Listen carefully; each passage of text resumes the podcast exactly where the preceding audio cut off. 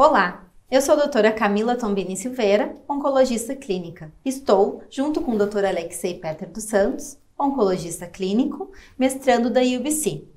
Hoje vamos conversar sobre pacientes com câncer de pulmão, tratamento de segunda linha. Dr. Alexei, considerando esse tema tão prevalente no nosso meio, neoplasia pulmonar, qual é a importância para o senhor de debatermos sobre este assunto? Eu considero esse assunto, Camila, fundamental.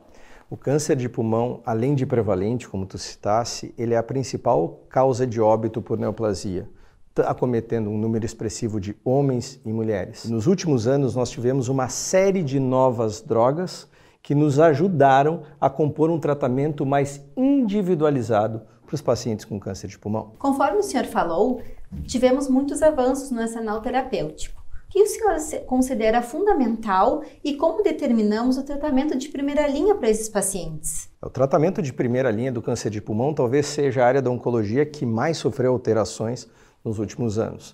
É fundamental que, na presença de um paciente com câncer de pulmão metastático, determinemos se ele tem alguma mutação alvo, algum alvo molecular que é passível de bloqueio e assim tratando o paciente em primeira linha e em linhas subsequentes. Infelizmente, um número expressivo de pacientes não tem, não exibe essas mutações. E para esses pacientes, o que a gente hoje preconiza é a determinação de PDL1 e uma associação de quimioterapia, que já está desde a década de 90 como tratamento do, dos pacientes com câncer de pulmão, mais imunoterapia em primeira linha. Quando os pacientes malogram quimioterapia à base de platina, qual seria a sua opção para a segunda linha?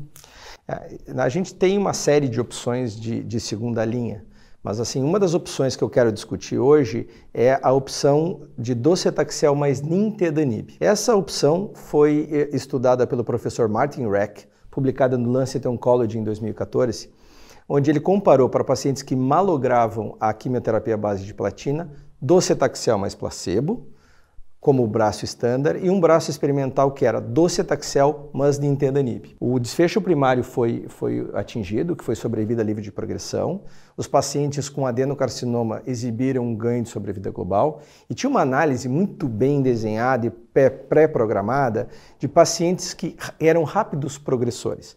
E esses pacientes derivaram um benefício importante. Os dados mais recentes nos mostram que os pacientes também estão utilizando o tratamento de imunoterapia, tanto na primeira quanto na segunda linha. Quando esses pacientes, embora utilizando essa terapêutica, malogram, qual é a nossa próxima abordagem? É muito importante, porque se nós, uh, pensando na combinação de docetaxel e nintedanib, que é um pan-bloqueador da via do VEGFR, do FGFR e do PDGFR, Uh, nós voltamos lá no estudo, nos critérios de inclusão, nós percebemos que os pacientes não haviam utilizado imunoterapia e que em 2014, que foi o ano da publicação, a imunoterapia ela não era globalmente utilizada como ela é utilizada hoje. Por isso, a gente precisa lançar mão de estudos, estudos observacionais e estudos de vida real, como o Vargado, que foi apresentado na ESMO de 2020. E o Vargado é um estudo muito interessante, porque ele ele demonstra o que acontece com o uso de docetaxel e nintedanib para pacientes que já haviam recebido imunoterapia. E é interessante observar que os pacientes tinham uma taxa de resposta surpreendentemente alta e os dados de segurança do uso do nintedanib com docetaxel nesse cenário foram similares ao que a gente observou no LAMLANG 1.